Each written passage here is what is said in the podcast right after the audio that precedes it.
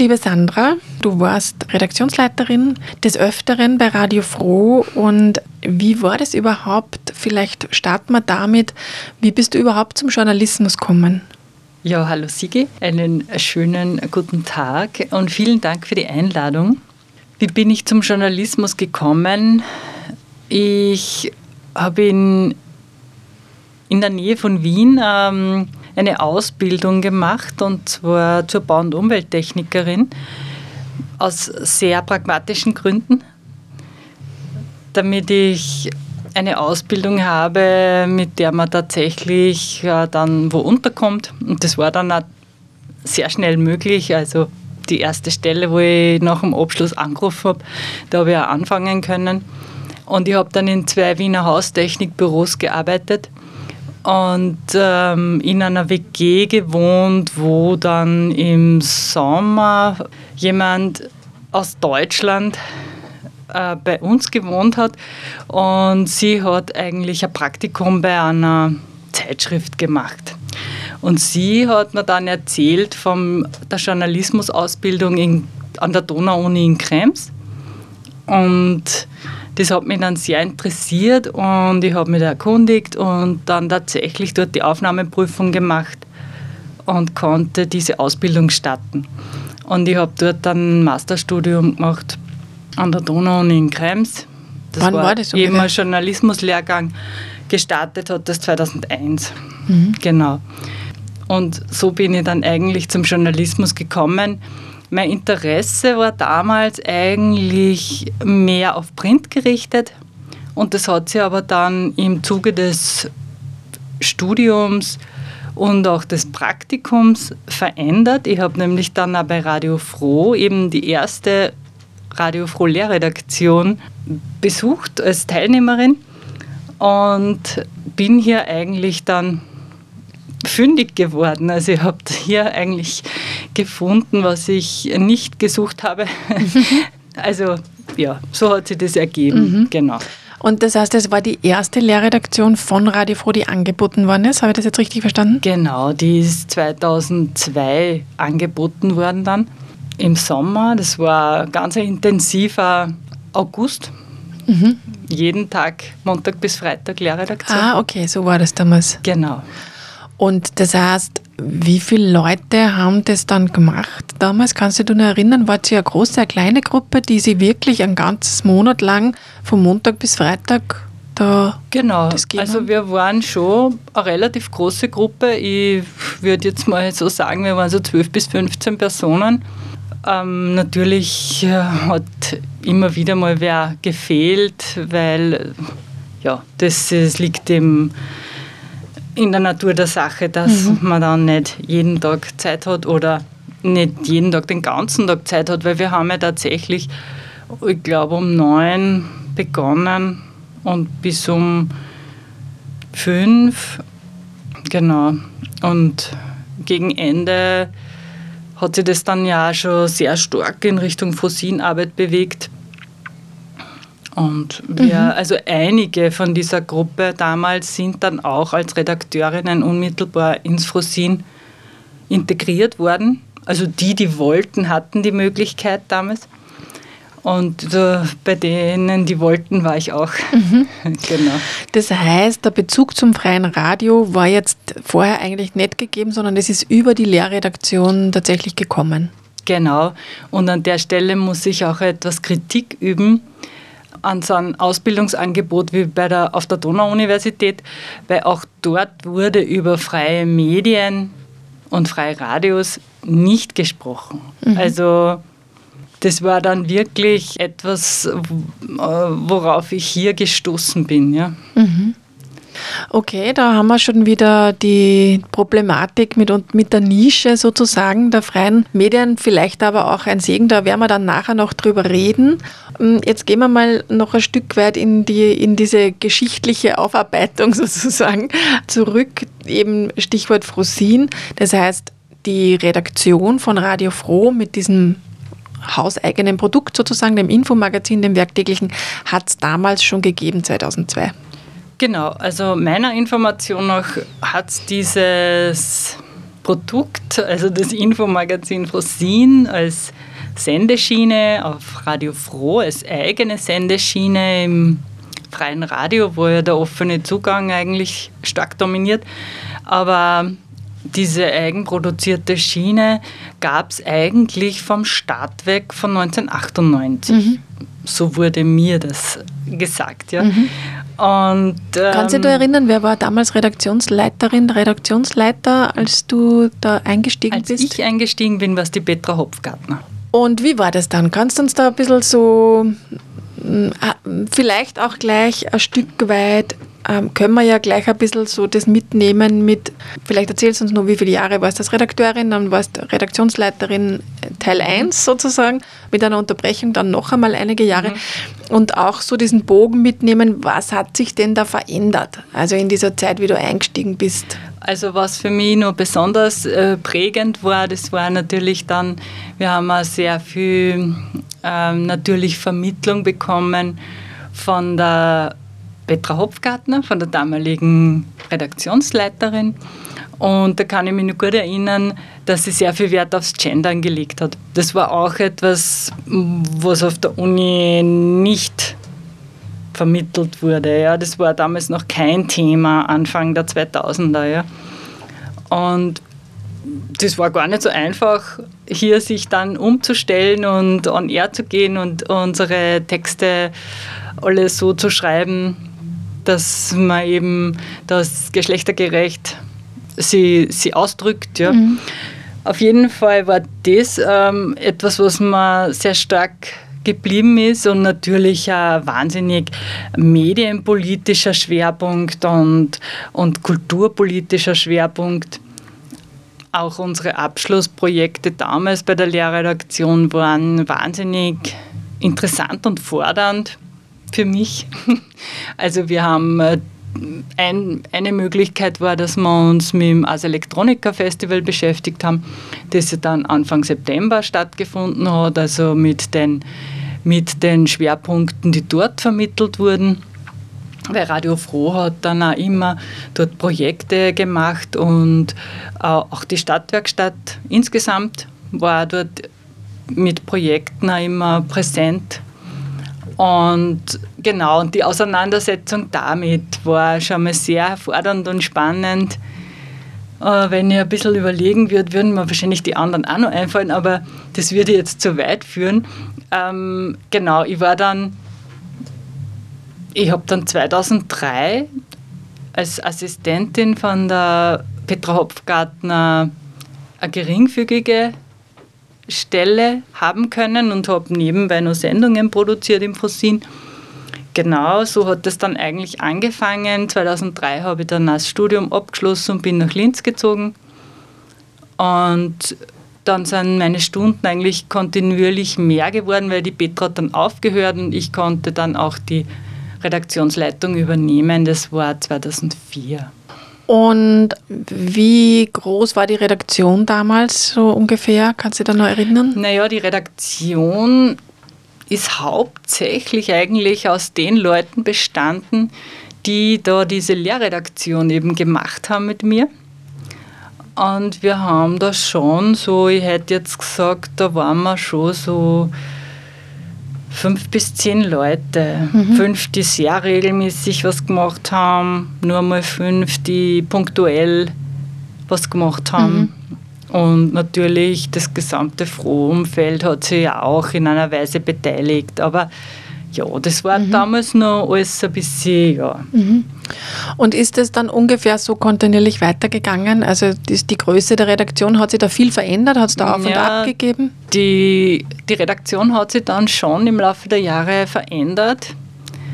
Und ich, ich kann es jetzt äh, so genau nicht mehr festlegen. Ich war dann bis 2006 Redaktionsleiterin und habe mich auch, äh, ich war auch für die Ausbildung zuständig bei Radio Froh und habe in dieser Funktion, das war damals nicht so ein großer Bereich, aber der Schwerpunkt in diesem Bereich war die Lehrredaktion wieder zu organisieren und das habe ich dann auch jedes Jahr gemacht.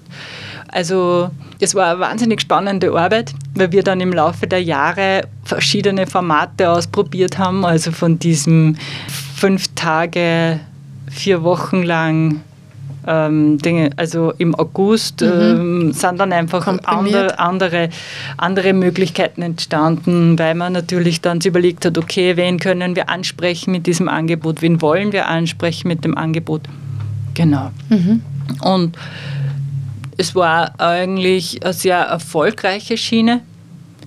Also die Radio Lehrredaktion war immer sehr bereichernd also für mich sehr bereichernd, weil ich ja immer unmittelbar mit den Redakteurinnen zusammengearbeitet habe. Und es war mir ein wahnsinniges Anliegen, weil das waren ja nachher die Leute, die, mit denen ich dann in der Redaktion auch arbeiten konnte. Und je besser die dann ausgebildet waren, desto besser. Mhm, also, klar. Äh, ja, das ist alles Hand in Hand gegangen.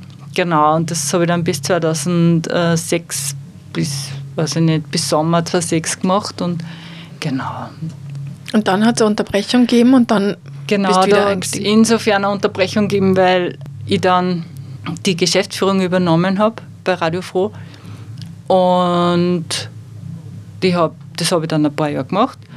Und danach bin ich in Bildungskarenz gegangen und habe noch eine weitere Ausbildung gemacht und äh, habe dann auch woanders gearbeitet und bin dann 2014 aber wieder in der Redaktionsleitung eingestiegen. Und das war eigentlich ähm, ja, eine recht eine super Geschichte, weil sich die Redaktion auch in dieser Zeit natürlich weiterentwickelt hatte. Und wir haben dann eigentlich eine total große Redaktion gehabt. Also natürlich waren da sehr viele, die punktuell gearbeitet haben, aber die Stammredaktion war zu dem Zeitpunkt muss ich jetzt so sagen, 14, 15, 16 vielleicht auch noch, waren mindestens zehn Leute und wir waren insgesamt ungefähr 25 Personen, die sich in einer Form am Fossin beteiligt haben, übers Jahr gesehen mhm. oder sogar, ja. Und wir haben uns da äh, auch inhaltlich natürlich in sehr viele Richtungen bewegen können, weil wenn man eine große Redaktion hat, wo die Menschen sich für unterschiedliche Sachen interessieren, dann ist es natürlich umso einfacher. Genau. Mhm. Genau. Und gibt es so einen roten Faden sozusagen, der sich durchzieht durch deine Arbeit als Redaktionsleiterin, wo du sagst, das war mir immer besonders wichtig, das war mir immer Anliegen für die Redaktion, für unsere Arbeit, für das, was dann rauskommen ist? Ja, also ich muss sagen, ich habe mich dann mit der Zeit selbst beim Sendungsmachen ein bisschen zurückgehalten, vor allem in der Zeit, wo dann die Redaktion sehr groß geworden ist. Also im, eigentlich dann so im zweiten Abschnitt, so ab 2014. Und der rote Faden war sicher, und das war vorher auch schon der Fall, dass es mir immer ganz wichtig war, die Redakteurinnen und die Redakteure möglichst zu servicieren, damit sie ihr bestes Produkt abliefern können. Also meine, meine Position war immer, es muss jemand da sein, der das Produkt der anderen ermöglicht, mhm. also unterstützt. Und und das habe ich eigentlich, äh, das hat sich eigentlich in meiner Arbeit dann hoffentlich immer durchgezogen. Und ich glaube, das haben die Redakteurinnen und Redakteure auch sehr geschätzt. Also das war immer eine sehr gute Zusammenarbeit. Und ja, je nachdem, wie man halt dann selber mit, mit Fähigkeiten ausgestattet ist, wäre es vielleicht für den anderen dann auch möglich gewesen, beides zu leisten. Also einerseits äh, dieses diesen Service äh, zu bieten und andererseits ähm, auch noch selbst viel zu produzieren. Aber ich habe mich eigentlich darauf beschränkt, einzuspringen. Mhm. Also wenn mir heute wer angerufen und gesagt hat, du, ich bin krank, dann ist nicht die Welt untergegangen, sondern habe ich das einfach gemacht. Mhm. Und die Möglichkeiten hat man halt nur, wenn man ein bisschen freigespielt ist. Was denkst du, ist da vielleicht der Wert oder der Auftrag von Frosin in dieser oberösterreichischen Medienlandschaft. Das heißt, diese Arbeit, die du da viele, viele Jahre ja getan hast, wo du was aufgebaut hast, mitgebaut hast sozusagen, welchen Stellenwert, was, was nimmt das ein, welchen Mehrwert hat das, ähm, wie würdest du das formulieren? Und wo sind vielleicht da die Herausforderungen? Ja, ja. Ähm, grundsätzlich ist es ja so, dass das freie Radio für den freien Zugang steht. Und der freie Zugang im Infomagazin formuliert sie oder gestaltet sie einfach ein bisschen anders. Und mein, mein, meine Position war immer, okay, grundsätzlich ist dieser Zugang zur Redaktion schon offen, aber natürlich ist der Weg ins Studio ein bisschen weiter von der Ausbildung her. Also auch für für freie Radiomacherinnen und Radiomacher, die machen auch eine Ausbildung, die dauert, weiß nicht, wie lange es jetzt dauert, aber früher waren es zwei Wochenenden oder so, ja. Und, und bei der Lehrredaktion, das ist halt die Voraussetzung gewesen, meistens zumindest, um jetzt beim Postin mitzuarbeiten. Zumindest war über die Lehrredaktion gewährleistet, dass von Null bis Sendung mal alles durchgespielt wurde über einige Monate und sie meistens da dann äh, zumindest äh, ein Niveau entwickelt hat, das schon okay war. Das ist vielleicht auch so ein, ein Spezifikum, wie ich äh, 2002 die Lehrredaktion gemacht habe und wie wir dann angefangen haben zum Sendung machen. Da war das alles nicht so tragisch, wenn was einmal nicht funktioniert hat. Ja. Natürlich möchte man sich davon irgendwann wegbewegen, aber ich habe mir halt immer gedacht, man muss die Leute einfach mal machen lassen und ihr eigener Ehrgeiz sagt dann eh, ich will das aber nicht, dass jedes Mal was schief geht, ja? sondern ich will eine gute Sendung abliefern. Und mittlerweile ist es ja auch bei Radio Froh so, dass natürlich wahnsinnig, äh, wahnsinnig gute Entwicklung auf technischer Ebene passiert ist. Äh, wir haben ein, ein stabiles Sendesignal, wir haben eine gute Studiotechnik, die auch sehr gut gewartet wird. Ja, also es war früher sicher, man hat sich immer darum bemüht, das ein möglichst gutes Produkt zu schaffen, aber mit der Routine über die Jahre und mit entsprechender Entwicklung von der Technik ist es halt heute vielleicht ein bisschen einfacher, diesen, diese, diese Herausforderung zu bewältigen. Genau. Apropos Herausforderung, der Weg zur Multimedialität sozusagen, das ist etwas, was in diesen Jahren ja passiert ist in der Kommunikationswelt. Wie, wie war das im Frosin? Wann hat's, wie war es in den Anfängen? Hat es da schon Großmedialität gegeben? Wie hat sich die entwickelt? Also wie ich bei Radio Froh angefangen habe, hat es diese Crossmedialität insofern gegeben, dass gerade eigentlich dieses CBA, dieses Cultural Broadcasting Archive, gestartet hat im Internet. Das war ein wahnsinniger Aufwand, die Sendungen dorthin zu stellen. Also wir haben Zeile um Zeile programmieren müssen, eingeben müssen, damit diese Sendung dort gelandet ist. Also es war wirklich ähm, sehr, sehr spannend. Und das ist dann auch über die Jahre einfacher und einfacher geworden. Also diese Crossmedialität gab es schon und ähm, die hat sich dann einfach entwickelt. Mm, ein bisschen später ist dann, also spätestens ab 2014. Darf ich kurz nochmal, ja? kurz noch das heißt, die Sendungseinträge, die Blogbeiträge sozusagen, waren damals rein im CBA, rein im Archiv oder hat es schon eine Webseite? Nein, nein, es, die Website hat es natürlich, mhm. hat es auch immer mhm. gegeben. Mhm. Also ein Radio Froh ohne, ohne Internetauftritt kenne ich nicht. Mhm. Und ich bin mir jetzt aber auch gar nicht sicher. Ich nehme auch an, dass es bereits 98 irgendwas gegeben hat. Aber das kann ich gar nicht beschwören. Aber auf jeden Fall hat es 2002 eine Internetseite gegeben und es hat dann auch eben das CBA schon gegeben. Mhm. Genau, und das hat sich dann entwickelt und später dann ist auch die Lehrredaktion hat sich ja dann auch auf dieses Crossmediale nur erweitert gestürzt, weil es dann auf einmal wichtig war, das, äh, das Video reinzunehmen. Also es hat ja dann, ich kann, weiß es jetzt nicht ganz genau, aber ich glaube 2007 hat dann Dorf TV gestartet, ja. Also als freier Fernsehsender in Linz und ein ganz ein wichtiger, spannender Schritt, glaube ich, in Richtung Cross-Media.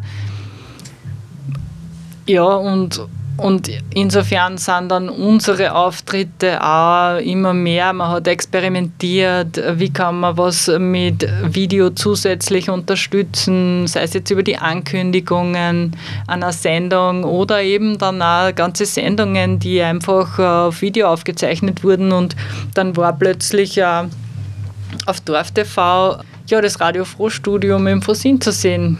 Es war vielleicht jetzt ein bisschen ein gewöhnungsbedürftiges Bild. Aber ja, ich habe das immer sehr, sehr interessant gefunden, Gesprächsrunden auf Video zu sehen.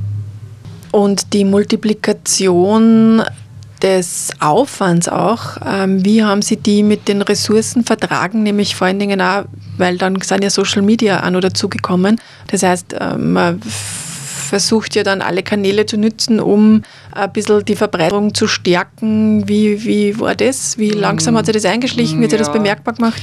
Also das stimmt, das hat dann auch ähm, den letzten Jahren auf jeden Fall zu meinen Aufgaben gehört, die, die über die Homepage-Einträge praktisch dann auf Social Media zu äh, zu veröffentlichen und ähm, praktisch auch darauf aufmerksam zu machen.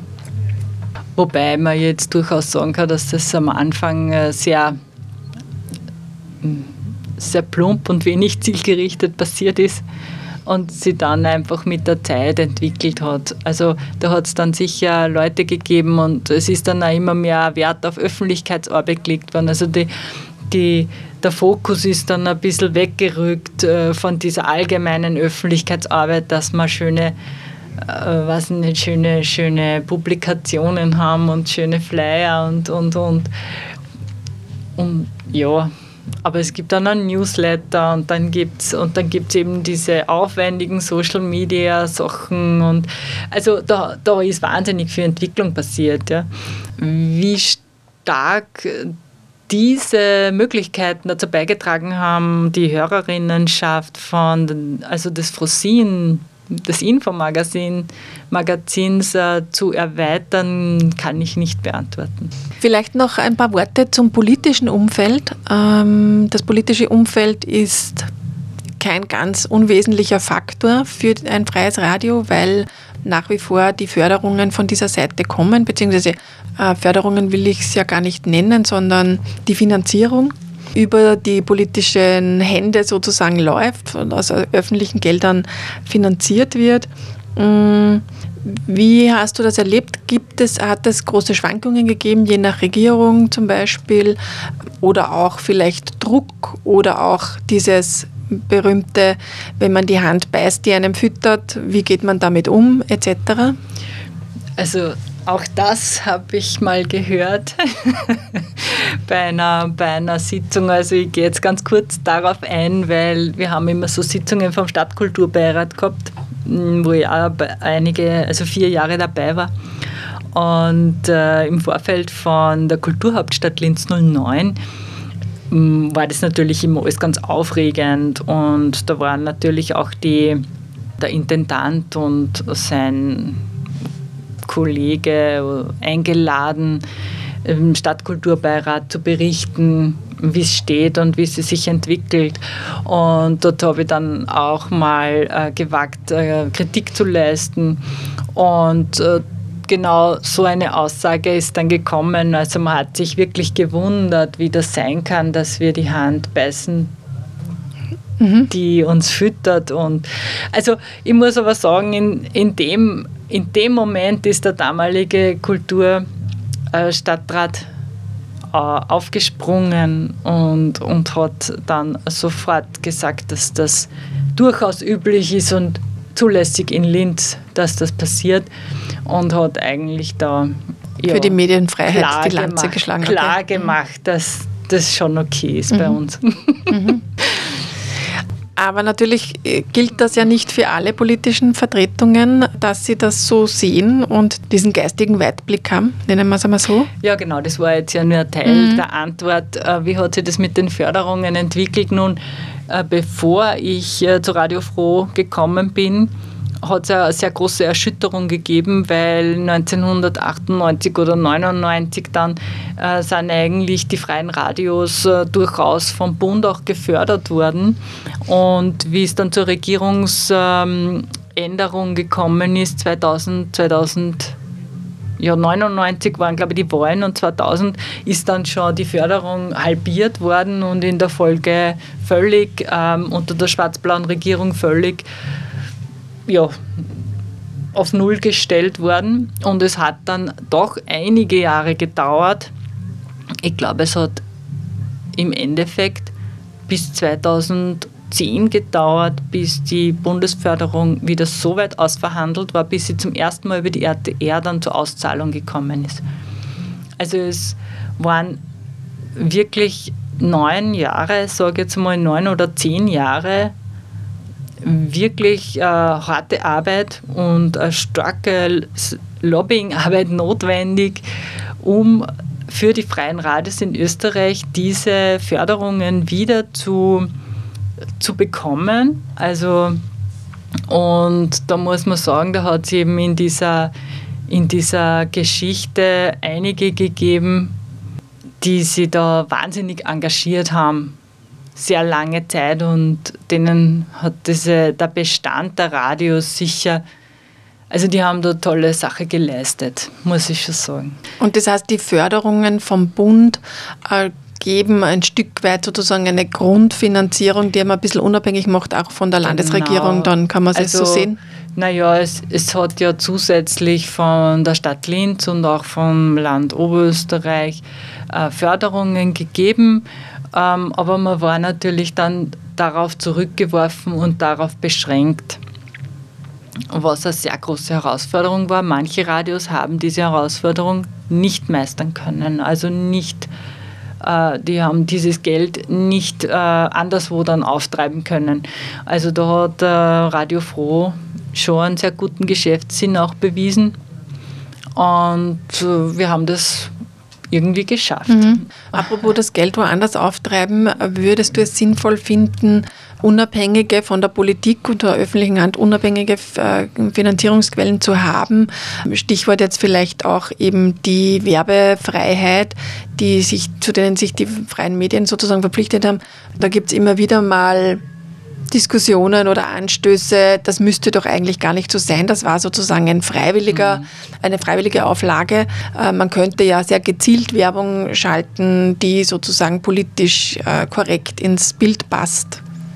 Also insofern würde ich sagen, dass die, also ich gehe jetzt mal auf die Werbung ein.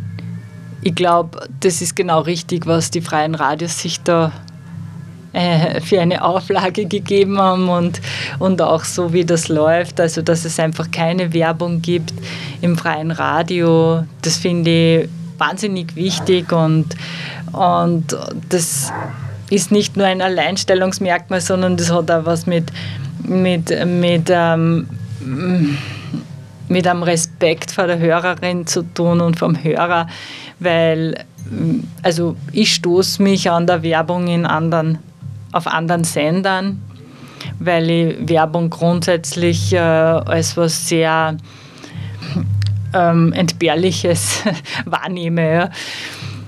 Also insofern, außerdem muss man natürlich noch andere, andere Aspekte da betrachten. Ich glaube, der Werbemarkt für lokale oder höchstens, höchstens regionale Sender ist wahnsinnig klein und überschaubar. Und um, diese, um diesen Kuchen ringen äh, schon äh, genug andere. Ich glaube, dass es die, die Radios genau richtig machen. Also die Art von Finanzierungen über, über andere Projekte einfach auch. Ja. Also was ich schon wichtig finde, ist, dass es einen gewissen Eigenfinanzierungsanteil gibt, der vielleicht nicht nur aus der öffentlichen Hand kommt, sondern ja, Mitgliedsbeiträgen. Mitgliedsbeiträge, wie es bei Radio Froh ist zum Beispiel, ja. oder auch ähm, Schienen, wo Produktionen bezahlt werden oder auch für die Sendezeit. Genau. Mhm. Aber es gibt vielleicht auch noch andere Möglichkeiten. Ja? Und solche, solche Möglichkeiten auszuschöpfen, möglichst trotzdem Inhalt ins Radio zu bringen, damit und nicht ähm, eine schlechte Werbung. also das würde ich schon unterstreichen wollen. Aber natürlich ist es so, dass zu der Zeit, als natürlich die Bundesförderung weggefallen ist, waren die freien Radios wahnsinnig darauf angewiesen, ihren Eigenfinanzierungsanteil natürlich zu steigern. Und ich glaube, es ist schon wichtig, ähm, das nicht ganz aus den Augen zu verlieren.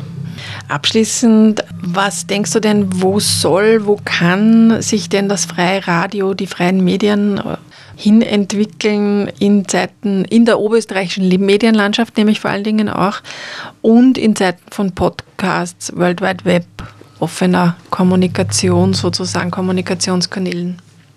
Ich bin jetzt schon seit ein paar Jahren einen Schritt draußen, komme sehr gern her, aber und was ich jetzt so von Radio Froh mitkriege, ist, dass es sich wahnsinnig gut entwickelt und dass die, der Bestand der freien Radios schon viel mehr in Frage gestanden ist, als das jetzt tut. Ich glaube, dass sie die freien Radios oder auch die freien Medien in Oberösterreich oder in Österreich sehr gut eingefügt haben in diese neuen Möglichkeiten, in Social Media aufzutreten und im Internet eben auch präsent zu sein. Und speziell mit dem CBA, also mit dem Cultural Broadcasting Archive, wo sie jetzt gerade wahnsinnig viel tut in den letzten Jahren, ja, wo man wahnsinnig viel Energie hineinsteckt und Ressourcen in die Entwicklung hier neue Wege und andere Wege auch zu gehen und äh, wirklich was, was Großartiges anzubieten. Also dieses Archiv ist jetzt schon etwas, was wahnsinnig viele Beiträge äh, anbietet, unbeschränkt nachhörbar und ein großes Sammelsurium an Wissen, das dort zur Verfügung steht für jeden und jede. Ja. Werbe- und kostenfrei. Werbe- und kostenfrei. Also es ist, es ist wirklich was Besonderes. Ja. Und ich glaube, dass sie gerade mit solchen Projekten oder mit diesem speziellen Projekt, woran ja die freien Radios wahnsinnig beteiligt sind, weil sie den, den Inhalt liefern, ja, ähm, da wahnsinnig gut positionieren. Und ich habe eigentlich da sehr ein sehr positives Gefühl. Ja, dann, liebe Sandra, willst du Radio Froh noch irgendwas wünschen für die nächsten 25 plus Jahre oder sonst noch irgendwas sagen? Also ich wünsche natürlich Radio Froh alles Gute zum Geburtstag.